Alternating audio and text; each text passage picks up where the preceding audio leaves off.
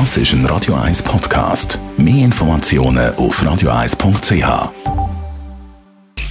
Sprechstunde auf Radio 1, präsentiert vom Käserock, Ihrem Wanderberg vor der Haustür, mit dem Gipfelrestaurant von Herzog und de Meuron. Auch wenn es mit der Temperatur langsam, aber sicher darauf geht, so warm zum Barfuß umeinander laufen ist es vielleicht auch nicht unbedingt. Aber gleich, da kann man endlich wieder ein bisschen aus den Schuhen raus, barfuß umeinander laufen. Barfuß laufen, sagt man ja, liest man immer wieder, sage ich so gesund. Merlin Guggenheim, Radio 1 Arzt, was ist da dran? Ja, es hat mal so einen Hype gegeben vor einer Zeit, dass man barfuß joggen soll. Der ist ein bisschen wieder abgeklungen, aber grundsätzlich ist das etwas, wo äh, die Orthopäden oder Mediziner, die sich mit dem Bewegungsapparat beschäftigen, eigentlich unterstützen. Wir sind erst seit ein paar hundert Jahren in Schuhe gezwängt. Früher sind wir immer und überall barfuß gelaufen. Und viele von der klassischen Fußfehlstellungen, die man heute sieht, Knick, Senk, Spreizfüße, Plattfüße und so weiter, sind nicht selten die Folge vom Umstand, dass wir im Schuh unsere Füße entlasten, die Bänder, die Muskeln der Füße nicht regelmäßig brauchen und die nicht mehr in der Lage sind, dann die Fußgewölbe aufrechtzuerhalten. Also Barfußlaufen wäre eigentlich wünschenswert. Wo am besten barfuß laufen? Auf der Straße?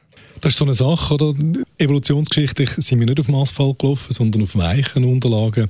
Grundsätzlich spricht nichts dagegen, dass man auf dem Asphalt barfuß läuft. Es wird empfohlen, vielleicht außerhalb der Schweiz, wo nicht so gut geputzt wird auf der Straße, dass man sich zumindest mit einem Schuh schützt, wo dem Barfußlaufen ähnlich kommt. Es gibt so ganz spezielle Barfußlaufschuhe, auch Barfuß-Joggingschuhe äh, wo helfen, dass man sich nicht an umliegenden Scherben und anderen scharfen Gegenständen verletzt. Wenn man das jetzt macht, barfuß umeinander laufen, äh, wie macht man es richtig? Also das mit dem Abrollen, kann man da ein bisschen zusammenfassend äh, sagen, Tipps? Ja, es ist ja so, dass das eigentlich beim Laufen die meisten von uns instinktiv richtig machen, dass man initial auf den Vorfuß auftritt und nicht auf die Ferse, wie man das manchmal bei gewissen Schuhen macht und dann eben, wie Sie sagen, abrollt.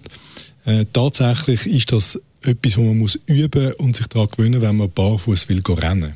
Dann ist es häufig so, dass man fehlbelastet, weil man sich gewöhnt ist, mit Schuhen zu rennen. Und man sollte am Anfang die Belastung nur, sage jetzt zweimal in der Woche, während einer halben Stunde machen und wirklich auf die Technik schauen. Beim Laufen per se machen wir den Fehler eigentlich nie. Das unser Radio 1 Arzt Merlin Guggenheim zum Thema Barfußlaufen. Das Ganze gibt es zum Nachlesen zusammen mit anderen Tipps als Podcast auf radio1.ch.